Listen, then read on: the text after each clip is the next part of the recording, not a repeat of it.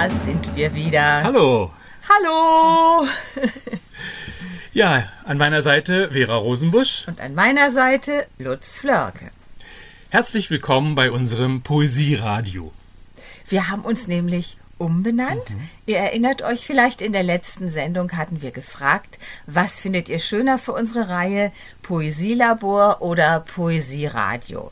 Ja, äh, vielen Dank für die Rückmeldungen. Den allermeisten gefällt das Poesieradio besser. Mir auch. Ja, mir auch. Es klingt irgendwie sympathischer. Ja, freundlicher. Genau, freundlicher, das ist das Wort, freundlicher.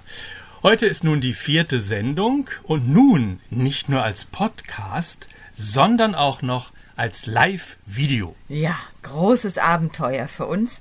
Ihr könnt uns also auch sehen. Ein Radio, das man sehen kann. Naja, je nachdem, was euch besser gefällt. Also wer zum Beispiel gern beim Bügeln Radio hört. Äh, beim Bügeln? nee, also wenn ihr bügeln wollt, dann bügelt. Äh, ich möchte schon die ganze Aufmerksamkeit. Ja, also ich höre immer beim Kochen zum Beispiel. Egal, also ihr könnt uns jedenfalls entweder hören bei der Soundcloud, bei iTunes, Spotify und FFY, nee, FYYD. Pft, wie immer man das ausspricht. Fit finde ich ganz schön. Fit, also fit. Oder ihr könnt uns auch sehen bei YouTube. Ja, heute wollen wir über Humor sprechen. Wie kommen wir darauf?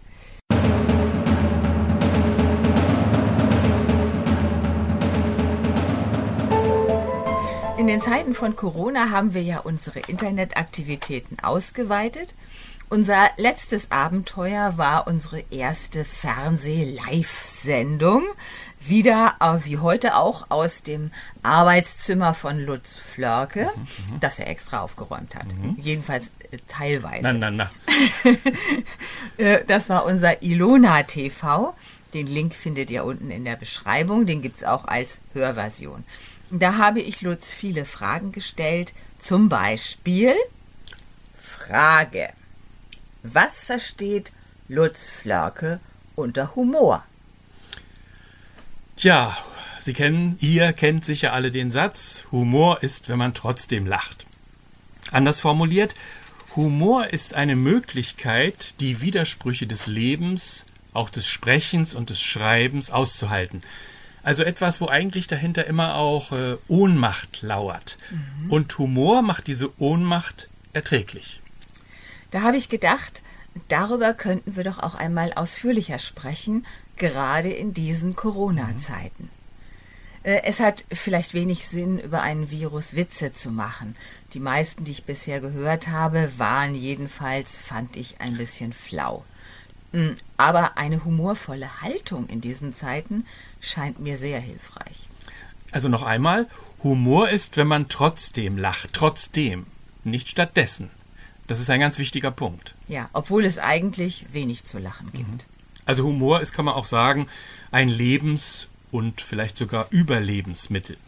Ja, das Leben ist eine Tragödie in der Nahaufnahme und eine Komödie von weitem betrachtet, soll Charlie Chaplin gesagt haben. Ja, wenn er es nicht gesagt hat, der Satz ist trotzdem gut. Im Lachen nämlich wechseln wir die Perspektive. Was von nahem äh, tragisch erscheint, kann von weitem komisch aussehen. Und damit gewinnen wir Distanz. Das ist schon mal was. Ja, was ist Humor? Ein Beispiel dafür gibt Sigmund Freud in seinem Aufsatz Der Humor. Ein Delinquent wird am Montagmorgen zum Galgen geführt. Er sagt, na, die Woche fängt ja gut an. Ja, das, das ist ein schönes Beispiel für Humor. Eigentlich ist die Situation ja traurig. Äh, die, die werden ja. den Delinquenten ja gleich aufhängen. Aber er wehrt sich gar nicht dagegen. Er tut so, als ob alles in Ordnung wäre. Er sagt damit ja seinen Begleitern, ich werde hingerichtet werden, aber ich bin das Subjekt. Denn ich mache den Witz.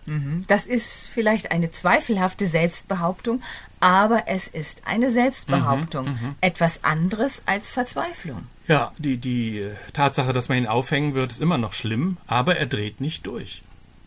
Oder in Worten von Joachim Ringelnatz, Humor ist der Knopf, der verhindert, dass uns der Kragen platzt. Ja, wir wollen aber jetzt hier äh, keine Theorie verbreiten, nicht mit Definitionen um uns werfen, sondern einfach einige literarische Texte vorstellen, über die wir beide zumindest lachen können. Genau. Ich weiß, nicht alle können über das Gleiche lachen. Auch wir beide können nicht immer über das Gleiche lachen. Also wir hoffen natürlich, dass ihr über diese Geschichten, die wir euch vorlesen, auch lachen könnt. Wenn nicht, tut's uns leid, ändert aber nichts an dieser Aufnahme. Von Joachim Ringelnatz habe ich dazu noch ein Gedicht. Der Komiker. Ein Komiker von erstem Rang ging eine Straße links entlang. Die Leute sagten ringsumher, hindeutend, das ist der und der. Der Komiker fuhr aus der Haut, nach Haus und wirkte seine Braut. Nicht etwa wie von ungefähr, nein, ernst, als ob das komisch wär. Ja, Ernst und Komik liegen manchmal näher beieinander, als man denkt. Ja, die Unterscheidung ist oft nur eine Frage der Perspektive. Eine Bekannte von mir schreibt Krimi-Geschichten. Für sie ist das Komische etwas, das man nicht so besonders ernst nehmen muss. So ganz nett und lustig, aber viel weniger wert als ein ernster Krimi, wo es ja um das Böse im Menschen geht. Das Böse. Unter im diesem. Vorurteil unter diesem Vorurteil leidet äh, vermutlich auch der Komiker bei Ringelnatz. Die Leute stempeln ihn ab als der und der und der Komiker ärgert sich, weil er nicht ernst genommen wird. Er geht nach Hause und tut etwas nicht sehr Komisches, er wirkt seine Braut. Und das nicht etwa im Affekt, sondern ernsthaft. Ja, die Perspektive der Braut darf man übrigens natürlich jetzt nicht einnehmen, wenn man die Geschichte hört, äh, denn das ist ja eigentlich nicht komisch. Ähm, die meisten, die das hören, lachen aber doch und wir beide auch. Und ich glaube, man lacht, weil dieses Gedicht so einen komischen Tonfall hat. Also einen schlichten Rhythmus, einfache Reime und dann steht auch noch Ringelnatz drüber. Da sind wir doch alle im Grunde auf Lachen aus. Und es ist ja auch reichlich übertrieben. Das ist auch wahr, ja. Ringelnatz hat nicht nur Komisches geschrieben, sondern auch ganz zarte Gedichte wie Seepferdchen zum Beispiel. Aber das Publikum wollte von ihm Kuddeldaddeldu. Darauf haben sie ihn festgelegt. Das war seine Bühnenfigur. Sieben Monate im Jahr reiste er quer durchs Land, von München bis Königsberg und und und tingelte von Kabarett zu Kabarett. Der Matrosenanzug war sein Markenzeichen und die Nase, die an eine Kasperpuppe erinnerte, die war allerdings angewachsen. Und wirkte seine Braut nicht etwa wie von ungefähr, nein ernst, als ob das komisch wär. Dieser letzte Vers ist doppeldeutig. Ernst, als ob das komisch wär. Also den kann man verstehen, als jemanden zu würgen, ist nicht komisch. So im Sinne von, als ob das komisch wär. Also oder, nicht komisch, er, ja. oder, oder er betreibt das Komische genauso ernsthaft. Stimmt. Wenn er jetzt eine Mhm, Frau erwürgt, dann ist das genauso ernsthaft, wie er sonst komisch ist. Ja. Er ist also ein, er tut alles, was er tut, ernsthaft. Auch das Komische. Und das verstehen die Leute nicht. Also vielleicht lachen wir auch wegen dieser merkwürdigen Ambivalenz am Ende dieses Gedichts. Man weiß nicht so recht, ist das nun komisch oder nicht, das Ganze. Finde ich wunderbar. Also toller Text. Ja, ähm, jetzt kommt schon wieder ein Text mit einem Delinquenten. Ähm, ja. Na gut, das ist halt so. Äh, ich Ja, habe. der Tod. Ja. Das ist, ist das Zufall? Nein, Sigmund Freud hat den hier bestimmt gekannt. Sigmund Freud kannte Kann gut sein, Text. dass er den kannte. Ja. Das ist eine Anekdote von Heinrich von Kleist äh, aus den Berliner Abendblättern. Ein Kapuziner begleitete einen Schwaben bei sehr regnichtem Wetter zum Galgen. Der Verurteilte klagte unterwegs mehrmals zu Gott, dass er bei so schlechtem und unfreundlichem Wetter einen so sauren Gang tun müsse. Der Kapuziner wollte ihn christlich trösten und sagte Du Lump, was klagst du viel? Du brauchst doch bloß hinzugehen. Ich aber muss bei diesem Wetter wieder zurück, denselben Weg. Denselben Weg. Ein, ein Witz, Äh, der zu unseren Corona-Zeiten Das, passt. das ja. ist jetzt sehr gut, dass sie da reinredet. Das ist natürlich die Pointe gewesen, aber nicht das Ende des Textes. Ja, also ich, ich lese noch mal weiter. Wer es empfunden hat, wie öde einem auch selbst an einem schönen Tage der Rückweg vom Richtplatz wird, der wird den Ausspruch des Kapuziners nicht so dumm finden. Ja, ist wunderbar, als ob du es geprobt hättest, wie du auf, den, auf die Pointe reagierst. Übrigens, ich finde das ja, äh, also eigentlich macht man ja das ja nicht, so Pointen zu erklären. Ich finde es auch ganz schwierig. Man macht oft mehr kaputt, ähm, als es nützt. Aber wir wollen es heute trotzdem mal machen. Ich versuche es einfach mal. Also was ich an diesem Text mag, ist erstens der Witz mit dem Mönch. Also der Kapuziner möchte den Verurteilten christlich trösten und sagt, stell dich nicht so an, du musst immerhin nur hin zum Schafott, ich muss auch noch wieder zurück bei dem Wetter. Naja, christlich. Also er vergleicht da nass naja. geregnet werden und geköpft werden. Äh, ein Vergleich, der doch ein wenig ungleichgewichtig naja, ist. Naja, das, das ist ja die Pointe. Die Pointe entlarvt, der Kapuziner ist ein Egoist und verbirgt das unter scheinbarer Frömmigkeit. Also wenn man jetzt nicht gerade Kapuziner ist oder zum Tode verurteilter, kann man darüber durchaus lachen. Aber, das war schön, du hast ja auch sofort gelacht und äh, es ist ja nicht der Schluss. Ähnlich wie später die Komiker von Monty Python hört der Text nicht mit einer Pointe hier auf. Auf die Pointe folgen noch drei Zeilen, das ist ungefähr ein Drittel der Anekdote. Äh, die, die, lesen wir nochmal, diese drei Zeilen, das kannst du jetzt mal machen. Ah ja, zur Strafe darf ich Nicht jetzt zur holen. Strafe. Nicht zur Strafe.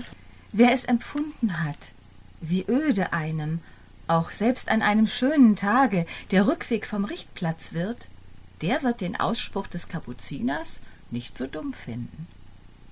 Ja, das ist im Grunde für mich der zweite Witz.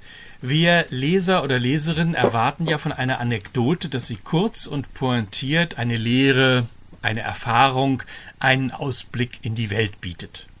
Naja, irgendeine Weisheit jo. halt. Und dann kommt normalerweise nach der Pointe nichts mehr. Da ist Schluss. Pointe ist Schluss. Dann kommt nur noch Applaus. Äh, die Pointe tut so, als ob der Tod des Verurteilten für den etwas Positives wäre. Also immerhin wird er nur einmal nass. Die Pointe ist kurz, knapp und überraschend. Danach jedoch führt der Erzähler aus, stell dir bloß mal den Rückweg vom Richtplatz bei schlechtem Wetter vor. Ja, kann man dem Kapuziner dann nicht verstehen? Der wirklich Leidtragende ist im Grunde ja nicht der, der hingerichtet wird, sondern der arme Kapuziner, der zweimal durch den Regen muss. Ja. Also, ja. Wobei ich muss jetzt sagen, das Interessante ist ja, mich und ich glaube auch äh, viele andere nervt der Erzähler, weil er nach der Pointe noch so viele Worte macht. Ja, er zerredet sie. Tja, ich, ich merke dann, wie ich mich ärgere. Nach der Pointe muss ich jetzt noch was hören. Ich merke aber auch dabei, wie stark ich auf Pointen fixiert bin. Und wenn ich über Humor verfüge, kann ich darüber wieder lachen. Ich kann sogar auf den Gedanken kommen, der ist wirklich interessant, schneidet nicht jede Pointe einen Denkprozess ab. Fällt mir übrigens gerade ein, so funktioniert äh, dieses schlechte Comedy im Fernsehen sehr oft. Da gibt's äh, immer nur Pointen. Von der einen Pointe geht sofort zur nächsten. Also so mancher ist Gefangener seiner Pointen. Ja, Kleist spielt hier also mit der Vorstellung, Anekdoten würden auf harmlose Weise eine allgemeine Wahrheit aussprechen. Mhm. Tja. Ja, wir haben jetzt noch, äh, noch was Schönes, also auch ein, eine meiner Lieblingsgeschichten. Ja, ähm, ich liebe sie auch sehr. Ich finde sie sehr schön. Kafkas kleine Fabel. Auch so eine Geschichte, die einem auf Anhieb erstmal merkwürdig vorkommt. Mhm, Mindestens das. Kleine Fabel. Ach, sagte die Maus, die Welt wird enger mit jedem Tag. Zuerst war sie so breit, dass ich Angst hatte. Ich lief weiter und war glücklich, dass ich endlich rechts und links in der Ferne Mauern sah. Aber diese langen Mauern eilen so schnell aufeinander zu, dass ich schon im letzten Zimmer bin, und dort im Winkel steht die Falle, in die ich laufe. Du musst nur die Laufrichtung ändern, sagte die Katze und fraß sie. Ja, ich finde es auch eine, eine ganz irre Geschichte. Und die spielt so ein bisschen ähnlich wie Kleist mit der Erwartung des Publikums. Also mir gefällt die schon allein wegen des Titels, äh, der nachher ad absurdum geführt wird. Kleine Fabel. Da erwarte ich doch so eine Beispielerzählung, also irgendwas mit Tieren. Naja, es gibt ja eine Maus und eine Katze. Ja, und am Ende einer Fabel wird dann immer etwas Sinnvolles über die Welt der Menschen mitgeteilt. Also anders gesagt, bei einer Fabel erwarten wir doch eigentlich, dass wir was lernen. Hier, die Katze frisst die Maus, die Maus sieht ohnmächtig ihr Schicksal auf sich zukommen und kann nichts tun. Das ist schrecklich. Wenn allerdings die Geschichte einen tiefen Sinn hätte, wäre ihr Tod nicht ganz so schrecklich für mich als Leser oder Leserin, weil dann das Schreckliche dazu dienen würde, etwas zu lernen. Aber mal ehrlich, diese Fabel hat keinen Sinn. Bestenfalls generieren wir einen. Du musst nur die Laufrichtung ändern, sagte die Katze und fraß sie. Also ich bitte, also bitteschön, das ist doch, ich muss da immer lachen. Das sagt eine Katze zur Maus, bevor sie sie auffrisst. Ja, es ist einigermaßen frech. Ja. Was soll die Maus noch daraus lernen? Ja, was sollen wir daraus lernen? Also, wir sitzen da und denken, hm, hm, das ist jetzt also eine Fabel. Also im Grunde sagt dieser Satz, du musst nur die Laufrichtung ändern, sagte die Katze und fraß sie, na du Leser, Leserin, jetzt hast du darauf gewartet, dass ein Sinn kommt. Ist aber nicht. Denk dir selbst was aus. Und wenn ich nun über meine Enttäuschung lache, sofern mir das gelingt, dass diese Fabel eine zweifelhafte ist, dann zeige ich Humor. Ja, das finde ich toll. Noch einmal übrigens ähm, zum Thema Corona-Humor. Äh, diese Witze, die wir im Fernsehen dazu gehört haben, versuchen meistens dem Virus, der Katastrophe, dem drohenden Tod einen tiefen Sinn zu geben, aber die haben keinen. So ein Virus kommt über uns und die Welt und es ist ihm vollkommen egal, was wir darüber denken. Es, er macht keine Unterschiede von arm und reich. Ja. Von, sogar Prinz Charles ist davon befallen. Ja, dennoch bedeuten natürlich Krankheit und Tod nicht für jeden dasselbe. Es ist nicht gleich, ob sich Prinz Charles identifiziert, wollte ich schon sagen, infiziert. Das, Identifizieren, infizieren. Darüber muss man auch nochmal nachdenken. Ja, also es ist eben nicht egal, ob Prinz Charles sich infiziert oder ein Obdachloser. Es trifft eben nicht alle gleich. Aber äh, das Problem ist so ein bisschen für mich, dass zu schnell dem Ganzen einen Sinn zugeschrieben wird, statt erstmal nur hinzunehmen, wie es denn eben ist. Ja, zum Thema Krankheit haben wir noch was, ne, oder? Habe ich was vergessen? Ja. Hab ich was vergessen? Ah, jetzt weiß ich wieder. Stimmt, beinahe hätte ich was vergessen. Ich wollte nochmal auf diese Ohnmacht kommen. Das finde ich ja ein ganz wichtiger Punkt. Also mir erscheint es immer zweifelhaft, wenn in einer Situation, zum Beispiel jetzt, wo wir alle verunsichert sind, wo wir nicht so wissen, wo wir uns bis zu einem gewissen Grad ohnmächtig fühlen, mhm. wenn dann Leute auftreten und sagen, wieso ist so einfach ganz einfach, ich kann euch sagen, worum es geht. Also wenn der amerikanische Präsident zum Beispiel sagt, ja, wir äh, werden den Krieg gegen das Virus führen. Ja, haha. Mit welchen Kanonen wollen Sie da feuern? Ja, das Virus, ich weiß, das Krieg gegen das Virus ist nur eine Metapher, aber trotzdem, hier wird eine Sprachregelung getroffen, die mir überhaupt nicht gefällt. Weil die darüber hinwegredet, dass wir verunsichert bis zum gewissen ja. Grad ohnmächtig sind. Weil sie das einfach nicht zugeben. Ja. Und ich glaube, wer das nicht zugibt, der ähm, ja, der macht einen großen Fehler. Der ja. wird nämlich überrollt. Ja, das ist dann auch irgendwann keine realistische Haltung mehr. Es ist auch bei Kafka kann man das sehen in dieser Geschichte. Kafkas Katze gibt dem Tod der Maus einen Sinn aus der Position derer, die sich daran vollfressen wird. Sie sagt zur Maus, ja, da hast du wohl einen Fehler gemacht, dumm gelaufen. Und da merkt man ganz schön, Sinn hat immer auch mit Macht und Ohnmacht zu tun. Wer Macht hat oder beansprucht, Macht zu haben, der schreibt gern anderen vor, was sie als sinnvoll erkennen sollen. Umgekehrt suchen wir alle in Situationen der Verunsicherung nach Sinn und sind anfällig für Sinnangebote unterschiedlichster Art. Ja, also ohne Sinn können wir nicht leben, das ist doch klar. Aber wir müssen nicht alles schlucken, was man uns anbietet. Das ist schon. Vorsicht ist da geboten. Huh, das war ja ein ja, ernster wichtiges Ausflug. Thema, mhm, ja. Okay, ich habe noch ein anderes Beispiel zum Thema Humor. Äh, ich komme jetzt zu einem Text von meinem Heinrich Heine Rundgang. Da erzähle ich auch über seine Zeit in Paris, über die mhm. Matratzengruft. Ihr wisst wahrscheinlich, acht Jahre bis zu seinem Tod war der Dichter ans Bett gefesselt, ein Pflegefall. Er musste barbarische Heilungsversuche über sich ergehen lassen Woran genau er gelitten hat, ist bis heute ungeklärt und wir werden es auch nie erfahren, denn er hat eine Autopsie verboten. Aber diverse, zum Teil von ihm selbst gestreute Zeitungsberichte aus dieser Matratzengruft fördern das Interesse am Dichter. Was geschieht? Er wird immer bekannter und die Auflagen steigen. Sein Band Romancero erreicht dann sage und schreibe 20.000 Stück. Das ist damals eine ganze Menge. Das ist auch heute noch eine ganze Menge. Nicht für jeden. Der kranke Heine wird so zu einer Sehenswürdigkeit für deutsche Touristen in Paris. An seinen französischen Verleger schreibt er Ich war dieser Tage so krank, dass einige deutsche Landsleute, die nach Paris gekommen sind, um die Ausstellung zu sehen, ihre Rückkehr nach Deutschland verzögert haben, in der Hoffnung, meinem Begräbnis beiwohnen zu können. Sie sind nicht auf ihre Kosten gekommen.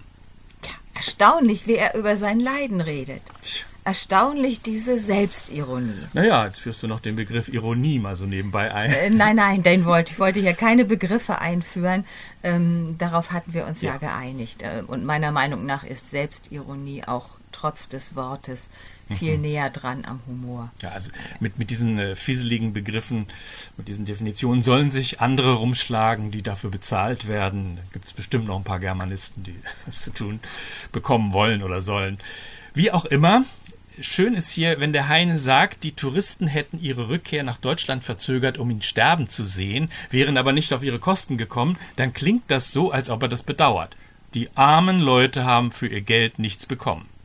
Aber wir merken, er meint es nicht so, sondern er macht sich lustig über deren Sensationsgier. Er persönlich lebt vermutlich ganz gern noch ein bisschen gl- weiter. Das glaube ich auch. Ja, es gibt unterschiedliche Erscheinungsformen des Komischen, die uns das Leben leichter machen können. Wir haben jetzt über Humor geredet und ich glaube, wir machen jetzt noch einen kleinen Abstecher zu einer Unterform des Humors, würde ich mal sagen, zum Grotesken. Ja, eine sehr schöne Erklärung, was das ist. Das Groteske stammt von dem expressionistischen Dichter Alfred Lichtenstein in seiner Erzählung Kaffee Klößchen. Daraus lese ich euch jetzt mal einen kurzen Ausschnitt vor. Na komm, hier ist er. Genau, Alfred Lichtenstein. Alfred Lichtenstein. So. Sie sagte, Kuno, Kuno, Kuno, Kuno, Kuno, Kuno. Was fange ich mit dem übrigen Leben an? Kuno Kohn seufzte. Er sah ernst und gütig in ihre elenden Augen. Er sagte, Armes Liesel, das Gefühl der vollkommenen Hilflosigkeit, das dich überfallen hat, habe ich häufig. Der einzige Trost ist traurig sein. Wenn die Traurigkeit in Verzweiflung ausartet, soll man grotesk werden. Man soll spaßeshalber weiterleben, soll versuchen, in der Erkenntnis, dass das Dasein aus lauter brutalen, hundsgemeinen Scherzen besteht, Erhebung zu finden. So ein wunderbarer Textauszug. Und äh, ja, also ich finde, äh, wir stellen euch übrigens die, die zitierten Texte nachher unten in die Beschreibung. Könnt ihr nochmal nachgucken, vielleicht auch nachlesen. Ähm, in diesem Text, klein, in diesem kleinen Abschnitt, wird die Ohnmacht noch einmal besonders thematisiert. Die Ohnmacht gegenüber den Verhältnissen. Das Gefühl der vollkommenen Hilflosigkeit, das dich überfallen hat, habe ich häufig. Mhm. Das Gefühl der vollkommenen Hilflosigkeit. Das ist das, was ich vorhin schon mal ansprach. Ich finde es immer zweifelhaft, wenn jemand meint, er könne mit ein paar Sätzen die Welt zumindest geistig in Ordnung bringen und in Wirklichkeit will er bloß dem Gefühl der vollkommenen Hilflosigkeit ausweichen. Das ist doch Quatsch. Also wenn die Verzweiflung wirklich groß ist, dann verliert das Leben seinen Sinn. Deshalb ist das eben eine Groteske. Ja, enden möchten wir heute mit einer Erzählung, die ist von uns beiden. Wir sind ja zu zweit, zwei Autoren, Autorinnen mit drei Schreibweisen. Und gemeinsam ist uns die Lust am Grotesken. Ja, wobei unser Dritter, der von uns beiden, die Groteske noch mehr liebt als wir alleine. Ja, die Erzählung spielt auf dem Ohlsdorfer Friedhof in Hamburg. Schon wieder das Thema Tod drin. Das hat sich so ergeben, glaube ich. Ein Kollektivtext, den wir zusammen geschrieben haben und eine Groteske. Viel Spaß.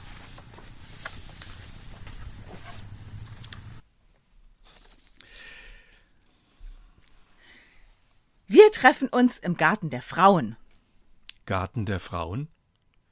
Dazu fällt ihm das hohe Lied Salomo ein. In der Mittelstufe hieß das bei ihnen Bibelporno. Lass duften meinen Garten, lass strömen meine Balsamöle. Mein Geliebter komme in meinen Garten und esse meine köstlichen Früchte. Okay, hat er gesagt, den Garten der Frauen finde ich gut. Erkennst du das? Die Quelle des Gartens bist du, mein Brunnen lebendigen Wassers. Ein Lustgarten sproßt aus dir. Der Garten der Frauen ist eine Gedenkstätte, in der historische Grabsteine bedeutender Frauen aufgestellt werden. Also dann beim alten Wasserturm. Seltsamer Ort für ein Rendezvous. Ob Männer da überhaupt rein dürfen? Na egal. Hauptsache Ela. Ihre Brüste sind wie zwei Kitzlein, wie die Zwillinge einer Gazelle, die in den Lilien weiden. Nach 200 Metern rechts abbiegen, sagt die Navi-Frau. Eine Gesellschaft in Schwarz durchquert die Allee. Nur Männer. Einsame Männer jeden Alters. Hansi parkt gegenüber dem Wasserturm. Was soll das? Warum muss er sich diesen blöden Garten antun? Er tut das nur für Ela, denn sie ist anders als alle Frauen in seinem Leben. Trotzdem, am liebsten hätte er die Besichtigung. Trotzdem, am liebsten hätte er die Besichtigung schon hinter sich, lege mit ihr zusammen im Bett. Auf seine Frage, warum gerade hier, hat Ela geantwortet: Im Garten der Frauen ist alles symbolisch. Eine weibliche Ordnung der Welt. Alles ruht in sich und seiner Bedeutung. Verstehst du? Da meint nicht der eine dies und der andere das, da hat alles seinen fest umrissenen Sinn, eben symbolisch. Das Vergissmeinnicht trägt in allen Regionen der Erde den gleichen Namen, von Norwegen bis Japan, und in den zu Boden geneigten Knospen des Veilchens findet eine Selbstbefruchtung statt, die die Botaniker geheime Hochzeit nennen. Ela hat es mit Symbolen, die Frauen haben das alle. Es gibt keine Bedeutungslücken im weiblichen Kosmos. Jeden Quatsch müssen sie mit Sinn aufladen. Pfeilchen, Unterleibserkrankungen, sogar Kaffee und Kuchen. Neben dem Turm zwei Biergartentische, bedeckt mit weißen Papiertischdecken, voll besetzt. Zwei fünf Liter Pumpkannen, vier Kuchenplatten. Eine Kaffeetafel auf dem Friedhof? Seltsame Art, sich auf das Sterben vorzubereiten. Ist das bloß geschmacklos oder schon Altersschwachsinn? Sie drehen die Köpfe zu ihm. Alles Frauen, alles ältere Semester. Sie lecken sich die Lippen, Sahne tropft zwischen den Zähnen hervor, sie lecken sich die Lippen noch einmal. Er fühlt die Flasche in seiner Jackentasche. Gewiss, die Quelle des Gartens bist du, aber dies Wasser des Lebens äh, ist auch nicht zu verachten. Eine Alte mit weißem Bubikopf kommt auf ihn zu, schaut ihm direkt in die Augen, sagt einen Satz, den er zuerst nicht versteht, nicht verstehen will. Sie fragt Möchten Sie einen Kaffee? Ein ganz normaler Satz. Redet die wirklich von Kaffee? Frisch gebrüht. Und vielleicht ein Stück von unserem selbstgebackenen Kuchen? Kaffee und Kuchen. Askese mit Süßigkeit. Nur Frauen, Kaffee, Kuchen und er. Seit seiner Kindheit verfolgt ihn das Szenario. Abgesehen von seinem Onkel Herbert war er das einzige männliche Wesen inmitten von Frauen, die sich für zu kurz gekommen hielten. Mutter, Großmutter, zwei Tanten, eine Schwägerin und alle klagen den ganzen Tag, jammern mit Schlagsahne. Wir treffen uns hier jeden Sonntag ehrenamtlich. Die Alte lächelt so gewinnend, dass er ihr nicht böse sein kann. Das ist ihr Trick. Ist Ela etwa Mitglied in dem Verein? Der Garten der Frauen breitet einen Teppich des Gedenkens aus, gewebt aus abertausend Erinnerungsfäden. Steht im Prospekt. Was sucht Ela hier? Zum Sterben schön sieht sie aus, aber das ist doch bloß eine Redewendung. Domenica, Kämpferin für die Rechte der Huren, Streetworkerin, St. Paulis großes Herz. Steht auf dem Plakat an der Wasserturmtür. Auch so eine, der die Welt Unrecht getan hat, denkt er. Großer Busen, große Probleme. Bestimmt nicht mein Typ. Wollen Sie die Domenica-Ausstellung ansehen? Äh, das ist doch diese Prostituierte mit den großen Brüsten. Äh, das hätte er nicht sagen sollen. Die Alte schweigt. Schweigt ihn an, damit er seinen Fehler einsieht. Auch das kennt er aus seiner Kindheit. Das geringste falsche Wort schon verstummt das Miteinander. Schweigend stoßen sie ihn aus, damit er etwas merkt. Hansi, Hansi, Hansi, raunen sie und drohen mit dem Zeigefinger. Damit er murmelt, tut mir leid. Zur Belohnung gibt es ein Stück Kuchen. Mit der Geliebten des Königs Salomo haben die nichts gemein. Ähm, ich bin verabredet. Mit einer Frau, sagt er. Ja, da horchen Sie auf, das hätten Sie ihm nicht zugetraut. Sie heißt Manuela, großblond, Anfang 40. Die Damen blinzeln unbestimmt, also gehört Ela nicht zu diesem Verein, wenigstens das. Probieren Sie den Stachelbeer Baiser. Köstlich. Die mit dem weißen Bubikopf lässt nicht locker. Der Schokostreusel ist auch zu empfehlen. Nehmen Sie am besten ein Stück mehr. Sie lächelt wieder so gewinnend, dass Hansi mit dem Fuß aufstampft und brüllt: Nein, verdammt nochmal, nein, nein, nein, ich will keinen Kuchen. Er war der einzige Mann am Kaffeetisch, der einzige für fünf Frauen. Fünf Stück Torte wurden für ihn reserviert. Ach, nimm doch noch ein Stück. Das verwächst sich. Außerhalb der Kuchenorgien gestatteten sie sich nichts und achteten eifersüchtig darauf, dass keine von ihnen sich mehr erlaubte. Drei Seelen, denkt er, wohnen ach in meiner Brust. Hansi, Hansi und Hansi. Die erste möchte sich bei Frauen lieb Kind machen, die zweite hasst zu kurz gekommene, die dritte ergibt sich dem Wodka. In zehn Minuten beginnt eine Führung, aber Sie dürfen sich die Lebensläufe der Frauen gern auch alleine durchlesen. Was sollen das für Lebensläufe sein? denkt er und streift mit seinem Fuß einen toten Eichkater, an dem Ameisen knabbern. Der Garten der Frauen ist ein Idyll. Kugelig gestutzte Büsche, Rosenbögen. Die Büsche, die Beete, die Wege, alles rund und ohne Unkraut.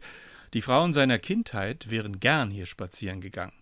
Sie waren so stolz auf ihre Vorgärtchen, auf Veilchen und Vergissmeinnicht. Aber gegen Giersch und Löwenzahn, gegen alles, was wild wuchert und sich nicht beherrschen lässt, führten sie einen aussichtslosen Kampf. Sie jammerten von März bis November über das Unkraut und von November bis März darüber, dass es wiederkommen wird. Solange man jammert, ist man nicht tot. Was soll denn das? Hansi blättert in den Aluminiumtafeln auf einem dieser Lesepulte, die hier überall herumstehen. Lebensläufe in Metall. Denn das Gedenken und die Erinnerung kennen kein Ende. So wie der Tod auch nichts Endgültiges hat, solange er begleitet wird von einer Weggefährtin, die Erinnerung heißt. Liest er. Na und? Er will sich nicht erinnern. Berauscht euch an der Liebe, steht bei Salomo an jeder Ecke diese Lesepulte. Warum müssen Frauen so viele Worte machen um ihr bisschen Leben? Weil sie nicht wahrhaben wollen, wie unwichtig sie sind? Was er erlebt, fühlt, denkt, dafür interessieren sich die Frauen nicht. Das war damals so, das ist heute so und übermorgen wird es auch so sein. Sie wollen, dass er bei ihnen zu Hause Kuchen isst, den Garten bewundert und ihre Tüchtigkeit lobt. Mein Geliebter komme in meinen Garten und esse meine köstlichen Früchte. Von wegen köstliche Früchte. Er soll Kuchen essen und zufrieden sein. Sich von anderen Frauen fernhalten und zufrieden sein. In die Ferne streben und zu Hause zufrieden sein. Sie opfern sich für ihn, vergällen einander das Leben und erwarten, dass sein Erfolg draußen in ihr Vorgärtchen zurückstrahlt. Er nimmt einen Schluck. Saufen ist männlich, Kuchen essen nicht. Obwohl, auch Alkohol wurde kredenzt. Die Frauen haben ordentlich was geschluckt. Ei, ei, ei, verporten und Eckes Edelkirsch. Nichts Richtiges. Ela ist anders. Sie sagt nicht, sei zufrieden. Selbst wenn er es wollte, sie sagt, mach was aus dir. Deshalb liebt er sie. Aber er hasst sie auch. Sie würde niemals einen lieben, der trinkt. Mein Geliebter ist ausgezeichnet vor Tausenden. Seine Schenkel sind Marmorsäulen auf Sockeln von Feingold. Sein Mund ist voll Süße. Alles ist Wonne an ihm. Wenn sie ihn liebte, könnte er das Trinken ganz leicht aufgeben. Aber bei seiner Ex hat er es auch nicht geschafft, weniger zu trinken. Er trank immer mehr. Er ist eine Flasche. Ela hat nicht den Wunsch, ihn mit Kuchen vollzustopfen. Er sehnt sich nach den nicht problembeladenen, und das sind nun mal die großen Blonden. Blonde, lange Haare. Nicht diese Kurzhaarschnitte wie die Kuchenweiber. Ela jammert nicht. Statt Kuchen gibt es Sex und sie könnte jetzt wirklich mal kommen. Vielleicht hat sie wieder ihre Migräne, mit der sie sich letzten Sonntag entschuldigt hat. 20 Minuten ist sie schon überfällig. Ihr Handy ist natürlich tot. Totes Handy auf dem Friedhof. Letzte Woche hat er es drei Tage und Nächte bei ihr versucht. Immer war da bloß ihr elektronischer Männerabwimmler. Endlich ihre Stimme. Ruf nicht immer an, tu etwas. Und wenn sie Schluss macht? Weil er so ein Bübchen ist? Verwöhnt und dicklich? Weil er auf Torten steht und trinkt? Ein Ende im Garten der Frauen zwischen Gräbern. Ziemlich melodramatisch. Ach, Ela, ich dachte, du wärst anders. Früh wollen wir dann zu den Weinbergen gehen. Dort schenke ich dir meine Liebe. Sie wird nicht kommen. Er öffnet den Schraubverschluss. Wohl bekomm's. Die Bubikopffrau steht hinter ihm. Schönen Gruß von Ela. Sie mögen sich einen Augenblick gedulden. Was? Sie sitzt an unserer Kaffeetafel und informiert sich über Urnenbestattung. Sie setzt erneut ihr zauberhaftes Lächeln auf. Ein Urnengrab ist ausgesprochen günstig, und bedenken Sie, in zehn Jahren könnte der Preis sich verdoppeln. Da hat Hansi genug von Grabstellen und Sahnetorten, Kaffee und Sepulkralkultur. Bitte, wenn sie sich lieber zu den Klageweibern setzt, vorbei. Warum hab ich mich überhaupt drauf eingelassen? Er stürmt los, schlägt Haken, rennt über den Friedhof. Nach einer Viertelstunde entdeckt er eine Bank hinter Brombeergebüsch. Er leert den Wodka in einem Zug. Die Männer in Schwarz ziehen vorüber und nicken ihm zu. Stark wie der Tod ist die Liebe. Aber der Tod ist eine Frau. Ja, vielen Dank für die Aufmerksamkeit. Das war unser Hansi, Hansi, Hansi. Ja, unser Podcast heute ist etwas länger geworden, aber die Live-Kulturangebote fallen ja im Moment alle flach. Da erlauben wir uns das mal. Und wenn ihr mögt, sehen oder hören wir uns am ersten Sonntag im Mai wieder. Verabschieden möchten wir uns mit einem Satz des Kabarettisten Werner Fink. Die schwierigste Turnübung ist immer noch, sich selbst auf den Arm zu nehmen. Tschüss!